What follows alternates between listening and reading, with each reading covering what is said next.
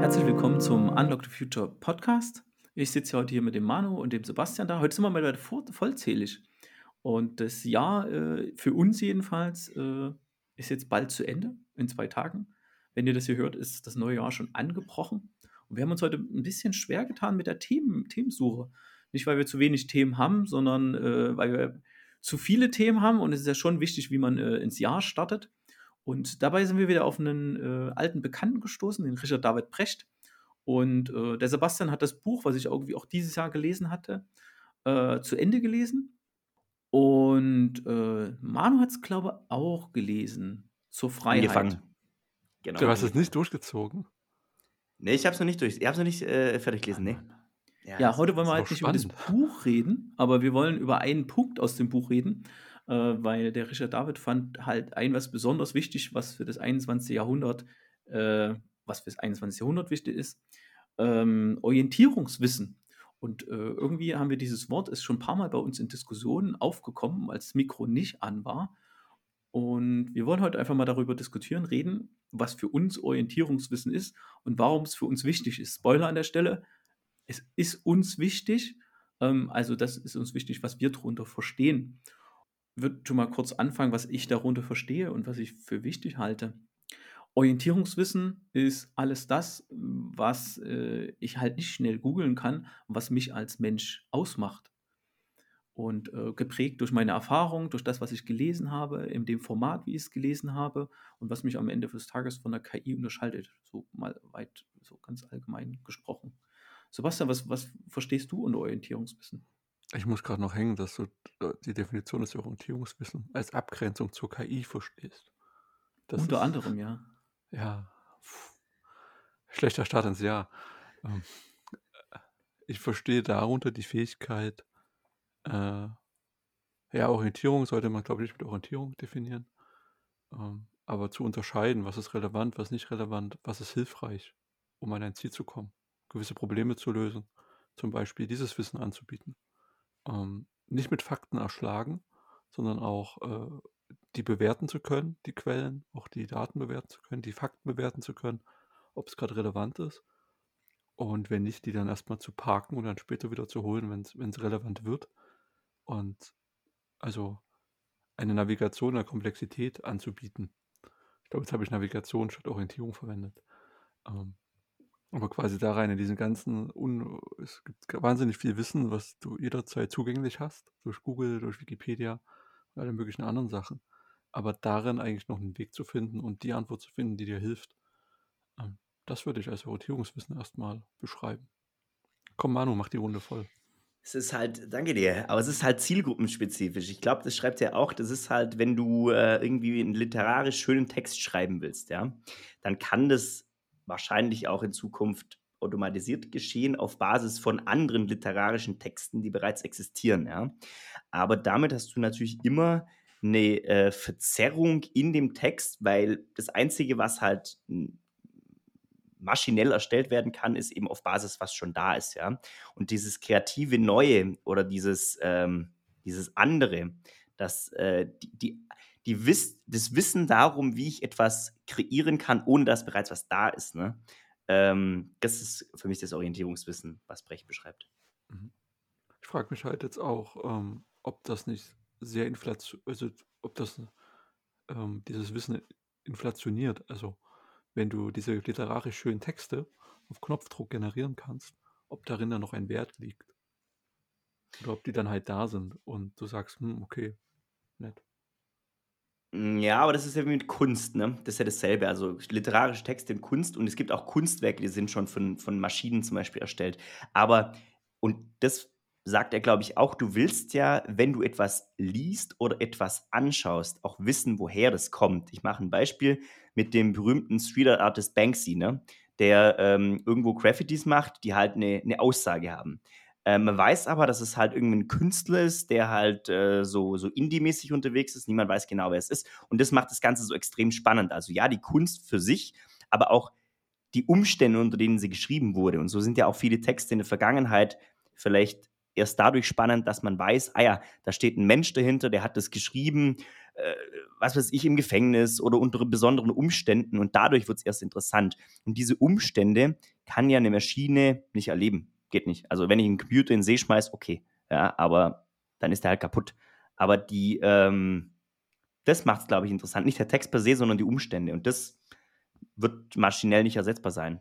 Ja, ich meine auch den Punkt, das ist halt immer verfügbar. Und dadurch, dass es immer verfügbar ist, verliert es halt sehr an Wert. Also du kannst dann immer Dinge generieren lassen und dadurch wird halt sehr viel nivelliert, ne? so, so kleine Nuancen. Am Ende, was du sagst, die, die Kunst ist schon noch was, was deutlich anderes und ich glaube, dadurch, wie, wie Handwerker zum Beispiel, die ja äh, hoffentlich, was ja auch ein Teil These in dem Buch ist, äh, dass die deutlich an Ansehen gewinnen werden, wieder in den nächsten Jahren, da das eben was ist, was du nicht äh, mechanisch nachbilden kannst. Oder, nee, nee, kannst du einfach nicht, weil dieses Feingefühl kriegst du nicht in die Maschinen rein. Genau. Und äh, das heißt, es, es trennt halt sehr viel. Ne? Es wird sehr vieles gleich gemacht und in dem Moment, wo man so eine Schwelle überschreitet, dann ist wieder was Trennendes da zwischen den, der, der wirklich wahren Kunst und dem, was du halt schnell wegkonsumieren kannst. Und damit ist es immer da und da wird auch wieder nichts wert. Es senkt halt die Schwelle. Das ist ja so ein bisschen vielleicht analog zu dem Thema, was du gerade gesagt hast, Möbel. Ja, es gibt große Möbelhäuser, die haben einigermaßen schöne, maschinell gefertigte Tische für die Masse zu einem günstigen Preis zur Verfügung gestellt. Ja, äh, und es gibt handgefertigte Möbel. Ja, und so wird es vielleicht durch so äh, Orientierungswissen oder durch, sagen wir mal, nicht durch Orientierungswissen, sondern durch das Gegenteil, nämlich durch maschinell erstellte schöne Texte, wird vielleicht einer breiteren Masse äh, mehr Literatur zugänglich oder mehr Kunst zugänglich zu einem günstigeren Preis. Aber die, diese Trennlinie bleibt ja nach wie vor da. Also wenn du was wirklich unique haben willst, dann kann das nicht maschinenerstellt sein. Punkt. Was ist jetzt in dem Fall das Orientierungswissen? Ist das der, der mir sagt, dass das ein maschinell erstellter Text ist oder ist das was anderes? Nee, das Orientierungswissen sagt mir, ist dieser Text oder ist dieser Text für mich wertvoll, weil er in sich schön geschrieben ist oder weil er im Zusammenhang mit einer Person, die in besonderen Umständen war, geschrieben wurde oder die einen besonderen Ruf hatte oder was auch immer. Also, äh, oder, oder auch frühzeitig zu erkennen. Das ist ja auch in der, ähm, zum Beispiel in der, in der Kunstszene, glaube ich, ganz wichtig, dass Kunsthändler und Sammler, die kaufen ja heute oder auch Weinkenner, was auch immer, ja, die kaufen heute einen guten Rotwein, weil sie denken, der ist, äh, das habe ich vor kurzem gelesen, es gibt Leute, die kaufen heute einen Wein, den man erst 2040, wo man weiß, ob der 2040 gut ist oder nicht. So. Das heißt, du investierst heute und weißt erst in 20 Jahren, ist es gute Kunst, ist es ein guter Wein, ist es ein guter Oldtimer, was auch immer, ja. Aber das kann dir ja keine, ähm, naja, keine Maschine irgendwie sagen, so, ja, der Wein wird gut. Weiß man einfach nicht, ne? sondern das ist so Wissen, was du dir angeeignet hast, äh, worauf kommt es an. So, ne? Also wenn jetzt äh, der erste Text von ChatGPT, den könnte man auch sagen, okay, das ist noch, das, das ist wertvoll, weil es war der erste Text, die erste Abfrage, die man reingestellt hat. Und unter dieser Überschrift äh, ist das, kann man es orientieren, dass das da einen Wert hat. Und die folgenden eine Milliarde Texte, die dann eben rausgepoltert sind, die ja gut kommen. Haben wir alles schon mal gesehen, ähm, dass man so auch etwas einordnen kann. Genau. Okay, ja. Ja.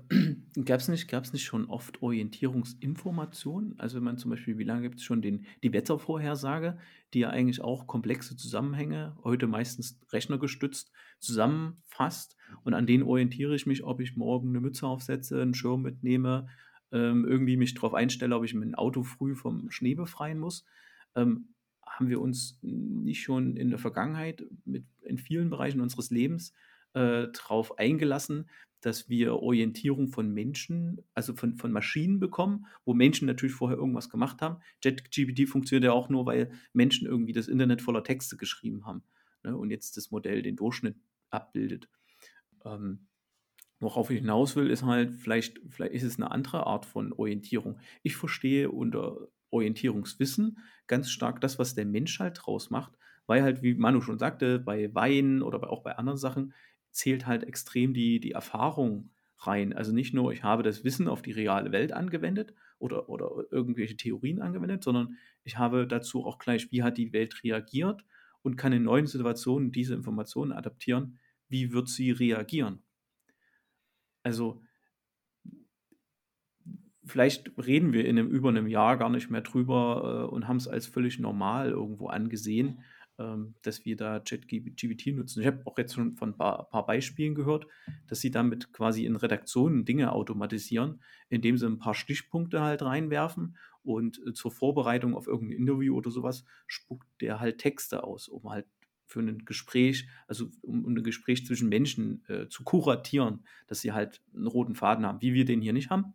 Ähm, sollten wir vielleicht mal probieren. Ja, ja, wir sollten uns einen roten Faden von GPT äh, generieren lassen. Aber es sind ja nicht nur die, es ist ja jetzt nicht nur das KI, was uns, äh, was uns quasi, wo wir gerade darüber diskutieren, ob es uns Orientierungswissen abgeht. Ähm, ich bin schon stark noch bei der, bei der, bei der Abgrenzung, ähm, weil Richard David Brecht hat es ja extra als die Stärke des Menschen im 21. Jahrhundert äh, geschrieben. Und ähm, ich würde es auch immer nur einem Menschen irgendwie zurechnen. Außer KI wird mal so intelligent, aber ähm, bis jetzt würde ich das immer nur einem Menschen zurechnen, Orientierungswissen generieren zu können für andere.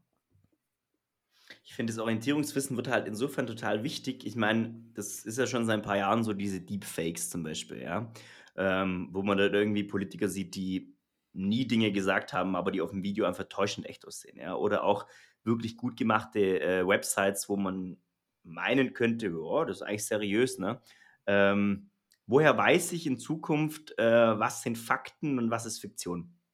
Das, äh, da, da, stößt, glaube ich, Erfahrung an seine Grenzen, wenn man die Erfahrung, weil wir müssen jetzt auch mal über die unterschiedlichen Generationen sprechen, wenn ich jetzt zum Beispiel die, die Boomer-Generation anschaue oder die Gen Z oder unsere Generation jetzt, ja, die gehen ja anders mit Informationen um, die von uns vom Internet äh, ähm, bereitgestellt werden, ja, Informationen zunächst mal und verknüpfen die dann irgendwo sinnvoll zu wissen. Aber ähm, ich würde mir nicht zutrauen, wenn ich jetzt ähm, schon heute irgendwo was nachschaue, ähm, sei es ein Stück, weiß ich nicht, wie programmiere ich etwas oder, oder einen guten Wein aussuchen, ja. Ähm, wo finde ich denn da diese seriösen Quellen? Also was gibt mir den roten Faden durch das Informationszeitalter? Fehlt mir aktuell, habe ich nicht, ne? Und, und ich wüsste aber auch nicht, wie ich es durch Erfahrung äh, ähm, generieren, also durch meine eigene Erfahrung generieren sollte, weil das setzt ja voraus, dass ich Erfahrung darin haben hätte müssen, wie ich Informationen aus dem Internet, das vor 15 Jahren noch nicht nutzbar war, rausbezogen bekomme. Also als Schreiner habe ich das. Da weiß ich, das Holz verhält sich heute gleich wie vor 15 Jahren. Aber das Internet verhält sich ja heute ganz anders wie vor 15 Jahren. Ne? Ja, ja aber diese Erfahrung musst du halt machen. Ne? Das ist halt ja das, was du als Mensch machst, die Erfahrung musst du machen. Natürlich kann dir in bestimmter Weise, kann dich jemand beraten, so die ersten Fehler wirst du nicht machen, aber ähm, man lernt an der, also man kann die Erfahrung nur machen, indem man es halt auch wirklich macht. Ne? Das ist halt wie, keine Ahnung, kannst du ein Programmierbuch durchlesen, aber nicht gleich programmieren. Du musst erst viel, viele, viele Fehlschläge äh, äh erleiden.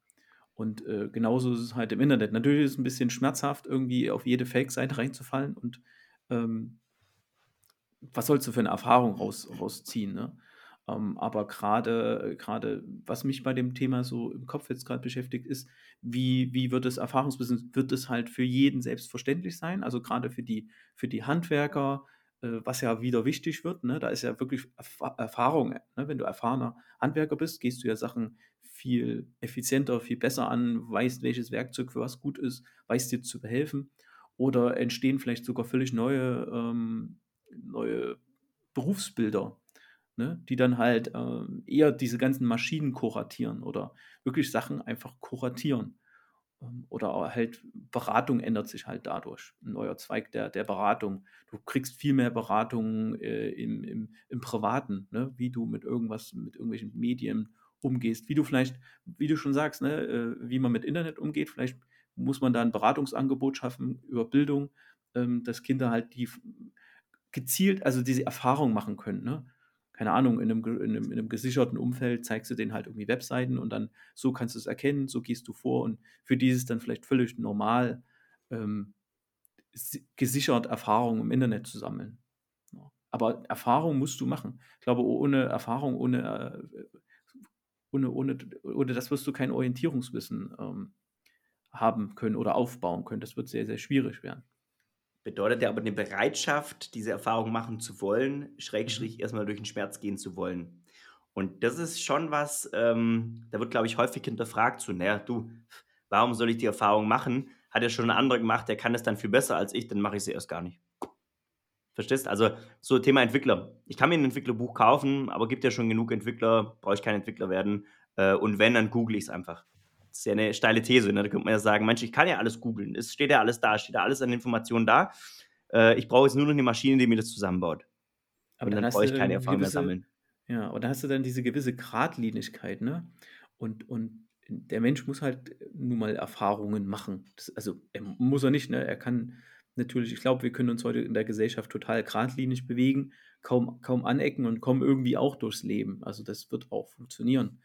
Aber gerade wenn wir sagen, Orientierungswissen ist uns wichtig und wir wollen uns ja darüber auch mit anderen Leuten unterhalten. Ne? Es ist ja auch eine, eine Basis, auf der man sich so unterhält. Alleine wenn wir jetzt sagen, okay, äh, wir haben jetzt hier drei Meinungen, was KI angeht, vereint und äh, daraus äh, können wir ja für uns ein kollektives Orientierungswissen generieren. Wir nehmen darüber einen Podcast auf und können da andere auch kommunizieren. Und damit haben wir ja schon, wir haben, wir haben unsere Erfahrungen irgendwie kombiniert, haben sie bewertet und diskutiert und haben sie mit anderen geteilt. Und daraus ist irgendwie Orientierungswissen äh, äh entstanden, ne? in der Kommunikation zwischen, zwischen Menschen. Ich glaube, der Weg, der in dem Buch äh, aufgezeichnet ist zum Orientierungswissen, ist noch ein bisschen anders oder, oder vielleicht kann das auch mal helfen. Wenn ich mich richtig erinnere, wird ja in die Zukunft geschaut. Und wir gehen dann vom Status quo aus. Wir haben jetzt sehr viele Dienstleistungsberufe und haben auch überall Fachkräftemangel sichtbar. Es gibt Empathieberufe in, in Pflegen, also in Pflegeeinrichtungen äh, beim Thema Gesundheit und Medizin und Versorgung. Und dann hat er einfach äh, die, die Trends angelegt. Zum einen die Alterspyramide, die halt immer, die so aussieht, wie sie aussieht. Also ne, keine richtige Pyramide, eher so eine auf dem Kopf. Und das heißt, da gehen ganz viele Fachkräfte flöten auf der einen Seite. Auf der anderen Seite haben wir wahnsinnig viel Automatisierung durch künstliche Intelligenz. Und Fachwissen brauchst du häufig fast gar nicht mehr, weil du dir alles im Internet zusammensuchen kannst. Also viel erlerntes Wissen veraltet total schnell und zum anderen ist es immer verfügbar. Und das, jetzt, das heißt, man kann wieder andere Jobs wegautomatisieren, und da wird als Beispiel angeführt, Prüfung von juristischen Verträgen, weil das sind ja im Prinzip verklausuliertes, also sind ja Klauseln, die da in, auf Papier stehen, das kann man analytisch auswerten über eine KI, Steuererklärung, Controlling-Aufgaben, da gibt es recht viele Möglichkeiten, Dinge zu automatisieren. Und ähm, dann ist jetzt die Frage, was ist Wissen überhaupt noch wert, wenn, wir, wenn das immer verfügbar ist und wenn ich da überall nachsuchen könnte. Und ich glaube, die Antwort darauf ist halt Orientierungswissen, also zu wissen, wann ist das Wissen wichtig und welcher Quelle kann ich vertrauen und worauf muss ich Wert legen. Und das ist dann diese Erfahrung, die man braucht. Und also der, ich glaube noch, der, die Quintessenz dazu ist ja noch, dass man das Thema Bildung anders verstehen sollte. Also es geht nicht darum, Dinge auswendig zu lernen. Also auswendig lernen ist ja erstmal eine gute Fähigkeit. Das sollte man noch weiter lernen, dass das möglich ist, Dinge auswendig zu lernen. Aber alles auswendig zu lernen. Ich kenne auch von der Uni, gab es doch dieses Bulimie-Lernen, ne, wo du bis zur Prüfung gelernt hast, dann hast du das dann an dem einen Tag alles wiedergegeben und dann hast du alles vergessen. Und das ist ja ein legitimer Weg, durch das Studium zu kommen. Aber das wird in der Zeit des Orientierungswissens und des inflationär verfügbaren Wissens nicht mehr notwendig sein. Sondern du musst in der Lage sein zu unterscheiden, was ist wichtig, wo kommt die Information her, welchen Füßen steht die. Und das war in diesem kleinen Absatz drin versteckt, ne? dass es, also so beim Lesen dachte man, okay, das ist eine ganz komische Zukunft, man muss nichts mehr wissen, Fachexperten sind nicht mehr gefragt, gar nichts. Und dann kommt aber der eine Punkt mit Orientierungswissen, wo man sieht, vielleicht doch. Vielleicht brauchst du doch noch Experten und, und immer noch Menschen, die was können. Programmierer, Manu, wie du schon sagst, ne, du musst gar nicht programmieren können, du musst nur zusammen googeln. Bisschen Stack Overflow, vielleicht nicht jeden Befehl ausführen, sondern nur ein paar die da stehen. Und ja, so kann man halt auch programmieren. Am Ende funktioniert es auch. Ist nicht gut, ist nicht perfekt. Aber wie kriegst du es in Betrieb? Wo betreibst du es? Ähm, ist es getestet? Das sind so Orientierungswissensfragen. Also kann ich, der, kann ich deiner Lösung jetzt vertrauen? Und wenn du jetzt sagst, weiß ich nicht, ob das getestet ist, weiß ich nicht, äh, wie das betrieben wird, dann ist okay, dann Hände weg, machen wir es nicht. Und das ist halt ein Stück weit Erfahrung. Kann, kann die Zukunft der, Zukunft der Arbeit oder, oder die Zukunft des, des Menschen, der Experten darin liegen, neues Wissen zu generieren. Ne? Und halt, dass man ChatGPT oder viele andere Sachen halt als Tool benutzt, hm. um, um diesen Wust an Informationen und meistens liegen ja nur Informationen vor und kein, kein Wissen. Ne? Das würde ich auch nochmal ein, äh, unter, unterscheiden. Ne? Internet ist ja viel, sind ja viel Informationen, ne, die ich ja für mich irgendwie als, als, als Wissen mir bereitlegen muss oder noch als Wissen äh, äh, irgendwie arrangieren muss. Und kann es sein, dass das die Zukunft sein kann? Dass wir aus Wissen, dass der Mensch äh, äh sich darauf fokussiert, aus Wissen neues Wissen zu, zu, zu generieren? Wir quasi alle zu Forschern werden? Ja, du, du musst halt Menschen dafür haben, und da hatte ich äh, im, im letzten Podcast von Lanz und Brecht was gehört, ähm, du musst Menschen haben, die dafür empfänglich sind. Und er hat es nämlich so formuliert, äh, Brecht in einem anderen Zusammenhang, hat er gesagt, naja, wenn, äh, wenn man nachts in, in, irgendwo in den Bergen in den Sternenhimmel schaut, so, dann ist es für die einen halt ein Sternenhimmel, Punkt, ja.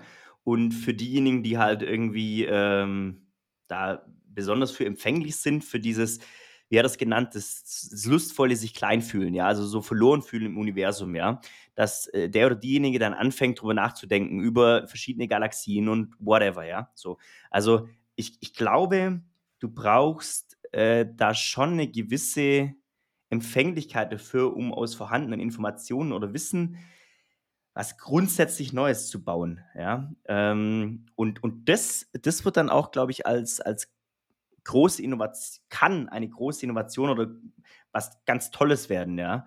Ähm, aber das, ich glaube nicht, dass es massentauglich ist, weil da, da bräuchtest du, da, da, bräuchtest du so, also ich glaube nicht, dass das jeder Mensch kann, ne? sondern das ist, das ist schon eine gewisse Fähigkeit vielleicht, die Menschen mitbringen, genau wie es halt, äh, ähm, keine Ahnung, um jetzt mal ganz weit zu greifen, irgendwie das mathematische und physikalische Wissen ist da und so jemand wie Einstein baut halt eine Relativitätstheorie draus. So, jetzt kann er aber nicht nur Einsteins geben. So, ja, es gibt halt dann einen Einstein pro Jahrhundert. Ja, Punkt. Ich glaube, und, Einstein war jetzt, ist ja nicht der Begriff des Orientierungswissens. Nee, sondern das, was aber Stefan gemeint hat, du hast Wissen und braucht Menschen, um daraus neues Wissen zu generieren. Oder wäre eine Idee, Menschen, die aus bestehendem Wissen oder Informationen neues Wissen generieren. So. Und das kann für den Einzelnen richtig sein, wird aber wahrscheinlich nicht massentauglich sein, weil da brauchst du ja eine gewisse Begabung, um aus diesem Wissen, was bereits besteht, Information, neues, interessantes Wissen zu machen. Ist das nicht genau das, was heute schon so ist? Genau, in der, in der Wissenschaft ja, aber ich habe es so als per Perspektive für Experten äh, äh, angepriesen. Die, die, die Brücke von dem, von dem bestehenden Wissen zu neuem Wissen ist halt dann Orientierungswissen. Mhm. Ich glaube, dass das kein Fluchtpunkt ist, Orientierungswissen. Also wenn ein Experte nicht mehr weiß, was er tun soll, das ist halt einfach mal das Problem des Experten. Also das ist jetzt kein Job, ne? Du wirst ja nicht, ich bin, auch, ich bin Orientierungswissenschaftler. Also glaube ich jetzt nicht, sondern eher die, die These aus dem, also die ich da eher vertrete, ist dann, es gibt Leute, die, die können das, gibt Leute, die können das halt nicht, also was Manu auch sagt. Und für die ist halt relevant, interessiert halt auch nicht jeden. Du kannst immer noch Fachexperte werden für, für Dinge die jeder sich im Internet zusammensuchen kann, nur weil das verfügbar ist, heißt es ja nicht, dass es jemand versteht. Du kannst, mhm. was, ich kann jeden Begriff bei Wikipedia eingeben und äh, ganz fachfremdes, ich lese den ersten Absatz oben, wo jetzt bei Personen drin steht, geboren, gestorben, wo haben sie gelebt. Viel mehr steht da ja nicht drin, viel mehr willst du in der Regel gar nicht wissen. Und dann kannst du darunter gerne noch die 83 Seiten lesen, die da drin stehen. Es gibt immer Leute, die das dann tun und die Fachexperten auf dem Gebiet sind. Aber der Wert liegt nicht mehr darin, dass du das ganze Wissen wiedergeben kannst zu jeder Situation, zu jeder Zeit. Es wird trotzdem Historiker geben und die machen einen wertvollen Job. Aber Wissen ist halt dann für jeden zugänglich, es ist total transparent. Da aber dann den Weg dadurch zu finden, ich glaube, das be bezeichnet das Orientierungswissen. Das welche, Quelle, welche Quelle ist die das, was Historiker da auch mal machen, welche Quelle ist die richtige Quelle? Passt das zusammen? Wenn 1608 äh, war, war der, der Mensch dort und 1607 war der woanders, geht das überhaupt in den Wegen? Widersprechen sich Quellen?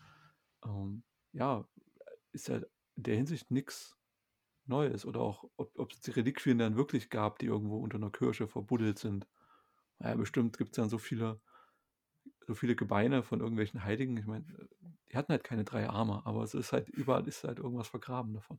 Wird behauptet, keiner kann es prüfen. Mhm. Und jetzt ist es halt in einer ganz anderen Dimension möglich. Genau, deshalb, deshalb, deshalb bringt mich ja genau das dazu, zu sagen, okay, Orientierungswissen ähm, baut genau dahin die Brücke. Ne? Natürlich haben wir in der Wissenschaft, die hat ein System und eine Kultur, um aus bestehendem Wissen immer wieder neues Wissen zu generieren. Ne? Theorien zu erstellen, die zu testen und und und.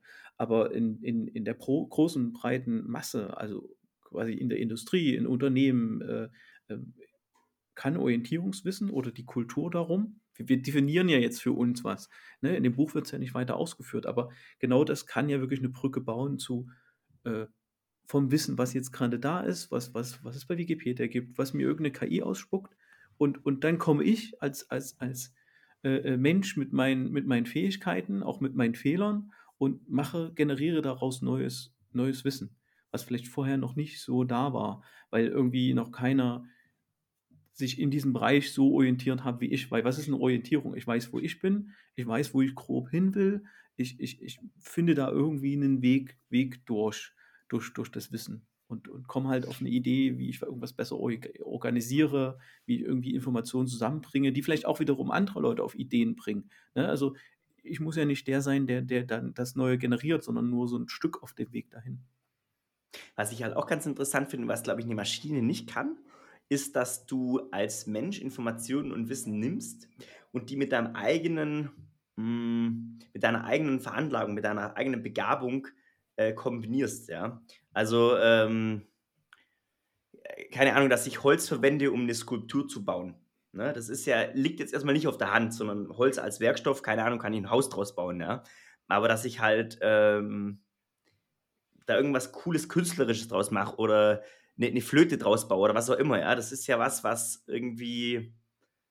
Ich, ich weiß halt nicht, ob da, äh, also ich glaube, das ist was sehr Menschliches, da drauf zu kommen, zu sagen, man hat jetzt hier ein Stück Holz als Werkstoff und da kann ich entweder ein Boot draus machen oder ein Haus bauen oder eine Flöte draus machen oder ein Kinderspielzeug oder ein äh, Flugzeug oder was auch immer, ja. Und dieses, dieses Information, das ist ein Stück Holz zu wissen im Sinne von, das und das kann ich draus machen und das ist meine eigene Veranlagung, das kann ich besonders gut das ist, glaube ich, ähm, spielt da auch mit rein, so im Sinne von Orientierungswissen. Da kommt ja auch, behaupten, dazwischen liegt noch der Schritt des Spielens und des Ausprobierens. Ja, auch der, die Vorstellungskraft, ne? Du hast genau. eine Vorstellungskraft, wo du sagst, du siehst quasi in dem Baum die Flöte. Und das ist ja auch heute, äh, sag ich mal, doch das, das witzige Problem der KI. Ne? Wenn ich ein Modell habe, was darauf trainiert ist, finde mir die Katze im Bild mhm. und äh, der übergibst du jetzt einen String, bitte erklär mir den Sinn des Lebens da wird die KI dir irgendein Rauschen ausspucken. Ne? Gar nichts, ja. weil die nicht in der Lage ist, eine Erfahrung zu machen. Sie hat keine grobe Vorstellung davon, was rauskommt bei einem Input. Ne? Also es ist halt alles noch sehr, sehr simpel. Oder JetGPT kann halt genau das, kann halt, hat halt, ist ein riesen Statistikmodell, welche Worte auf was folgen und kann dir eine Definition für irgendwas rauswerfen. Sehr schön formuliert, muss man ja sagen aber kann halt nicht so was Simples wie, finden wir jetzt mal hier in dem Bild die Katze. Voll. Und was, halt da, nicht, ne? Und was ich da ganz interessant fand, und das hat äh, der Brecht auch in seinem Podcast gesagt, es gibt ja, und das hat mich echt fasziniert, es gibt ja zum Beispiel ein Hai, spürt und, und sieht oder sensorisch kann sensorisch ein Magnetfeld wahrnehmen. Eine Schlange sieht Wärmestrahlung. Ne? Und wir Menschen sehen es halt beides nicht. Ja? Das heißt, wenn du jetzt ein Hai, eine Schlange und ein Mensch nebeneinander stellst, ja, die nehmen die Welt komplett anders wahr. Ja, das ist, liegt auf der Hand, ja, klar, aber das macht es nochmal plakativ und so könntest du ja auch drei verschiedene Menschen nebeneinander stellen, ja. Alle drei sehen in diesem Baum was komplett anderes, ja. Und du kannst eben nicht drei Jet-GPTs nebeneinander stellen und sagen, so, interpretiere mir jetzt mal den Baum auf, auf Basis deiner Erfahrung und auf Basis deines, wie du es gesagt hast, Sebastian, deines Rumspielens, deines Experimentierens. Geht nicht. Da steckt ja diese extreme Subjektivität drin. Und an der Stelle wird es dann wieder spannend zu fragen, was wissen wir denn wirklich als Mensch? Mhm. Die Fragen, woher weiß ich, was ich weiß und, und was ist die wahre Wirklichkeit, sind irgendwie die, die großen Fragen der Philosophie. Und wenn du das jetzt akzeptierst, dass du keine Wärmestrahlung sehen kannst, kannst du sagen, es gibt keine Wärmestrahlung. Mhm. Gut, jetzt kann man natürlich Messinstrumente erfinden, die Wärmestrahlung messen können.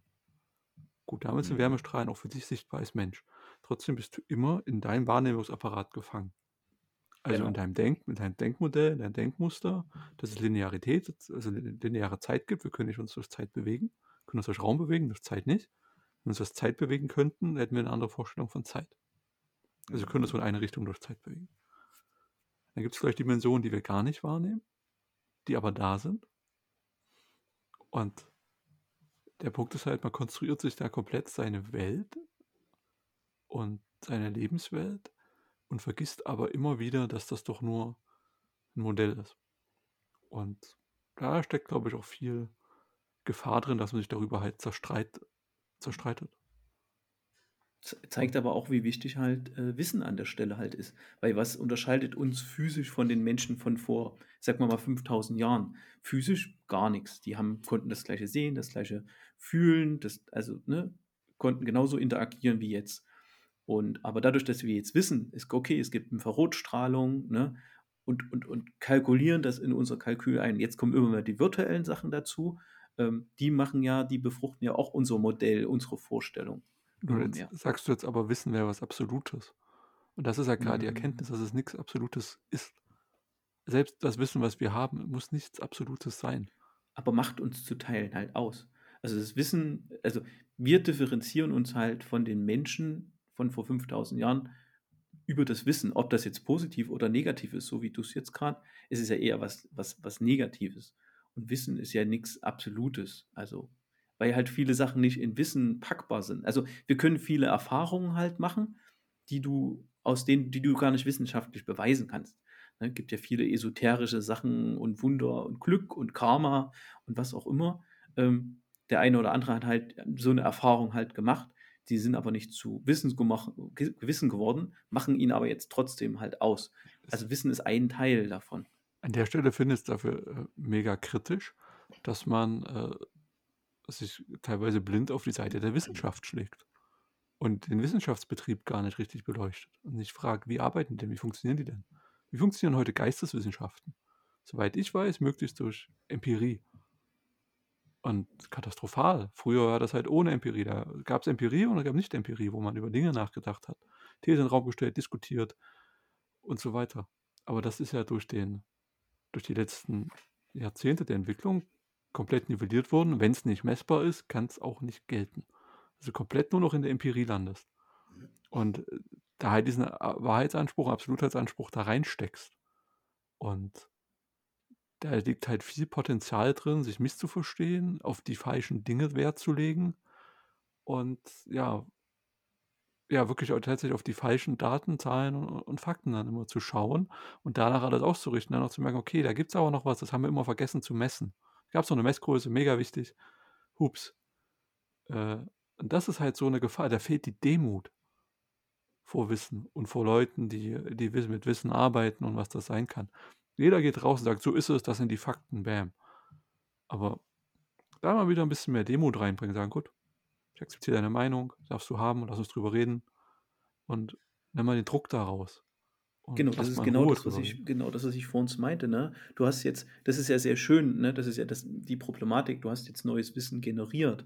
Aber wenn die nicht sofort erfahrbar ist, kann ich natürlich nachvollziehen, dass Leute das jetzt nicht annehmen. Und es ist nicht alles erfahrbar. Nur weil in irgendeinem Labor irgendwo auf der Welt wurde was empirisch nachgewiesen, das ist schön und gut. Aber vielleicht habe ich persönlich gar nicht die Möglichkeit, die Erfahrung zu machen. Oder, oder, oder es ist halt ganz schlecht für mich, mich integrierbar. Oder Dinge passieren einfach so langsam. Nehmen wir jetzt mal den Klimawandel, das ist ja so das Populärste. Es gibt Fakten, okay. Ähm, aber das jetzt so erfahrbar zu machen, ne? Deshalb muss es ja mal beides halt geben. Meine persönliche Erfahrung und das Wissen und irgendwie macht es mich dann halt aus oder macht die Vorstellung über die Welt aus. Ich würde jetzt sogar das Fragezeichen an der Aussage machen, es gibt, es gibt Fakten. Mhm. Selbst das würde ich in Zweifel ziehen. Ob es wirklich Fakten gäbe. Wegen der Ja. Begründung, die Mano vorhin gebracht hat, äh, ich bin keine Schlange und sehe nicht den Fakt, dass da Wärme drumherum ist. Ja, richtig, aber ich, ich glaube, das, was du meinst, Stefan, ist jetzt zum Beispiel, wenn du, wir wissen, dass Wasser bei einer gewissen messbaren Temperatur zu Eis wird. Das ist ein Fakt. Also die, die Temperatur ist, wenn man die, natürlich immer Prämissen, wenn man die Skala, entweder Fahrenheit oder Grad Celsius nimmt, dann ist es Fakt, des, dass zu einem gewissen Temperaturpunkt, egal in welcher Gradeinheit ich ihn messe, wird Wasser zu Eis. Mhm. Das ist ein Fakt. Das ist ein unumstößlicher Fakt. Weil das Ach, wird zu Eis. Genau, du hast die Prämissen halt gleich mit reingesetzt. Genau, aber äh, ne, da kannst du zum Beispiel, da kannst du zum Beispiel, wenn du im Physikunterricht, hatten wir zum Beispiel, äh, gibt es halt, äh, gibt es Experimente, wo du andere Erfahrungen machen kannst. Weil wenn du Wasser, äh, du nimmst destilliertes Wasser, stellst es in den Gefrierschrank, da können mhm. minus 18 Grad drin sein. Das kann die ganze Nacht da drin, das kann wochenlang da drin stehen. Es wird nichts passieren, es wird flüssig bleiben.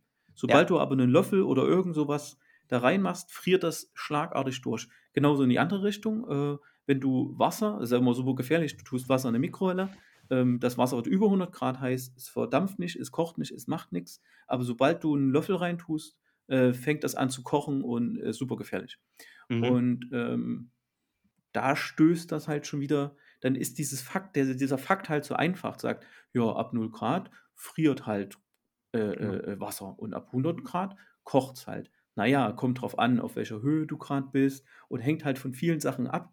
Und mhm. ähm, das ist schon mal wieder das, dass du die Erfahrung nicht machen kannst, obwohl halt eine Wissenschaft das gemacht hat. Und das ist ja nun ein relativ einfacher Fakt, äh, äh, den ja niemand jetzt großartig leugnen wird, ne? mit, dem, mit dem Wasser. Zu, zum Fakt gehören dann halt eben gewisse Randbedingungen. Ja? Das ist genau. ja unsere Lebenswirklichkeit. Das ist, wie Sebastian sagt, unter der Randbedingung, dass Menschen keine Wärmestrahlung sehen, kann ich trotzdem annehmen, dass es die gibt, weil ich kann es durch Messung belegen, dass es die gibt. Und dann ist es unter den Parametern, die ich zugrunde lege, ein Fakt. Mhm. So. Genau. Wenn ich andere Dinge zugrunde lege, ist halt das ein Fakt. Aber deswegen gibt es ja, den Fakt selber gibt es unter den gesetzten Parametern. Und ich finde da gerade das Wertvolle und was ich jetzt unter, das, unter die Überschrift Orientierungswissen setzen würde, den Punkt, was ich gerade beide gesagt habe, es gibt Voraussetzungen dafür und dann gibt es Aussagen, die daraus folgen. Aber sich immer bewusst sein, dass es Voraussetzungen gibt dass es eine, eine, du hast schön gesagt, Manu, nennt es mal Lebenswelt, oder es gibt mhm. Parameter, genau, ein Parameter, in dem man sich bewegt. Das ist ein, eine Form von, von Orientierungswissen, dem man die halt mit deutlich macht und klar macht und sich dessen immer bewusst ist und äh, da so ein Stück weit äh, ja, Orientierung geben kann. Ich finde das eine voll schöne Antwort auf die, auf das, äh, auf die postfaktische Gesellschaft.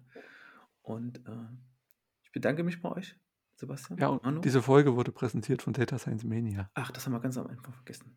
Genau. Das vergessen wir nie. Schneid's vorne rein. Oder auch nicht.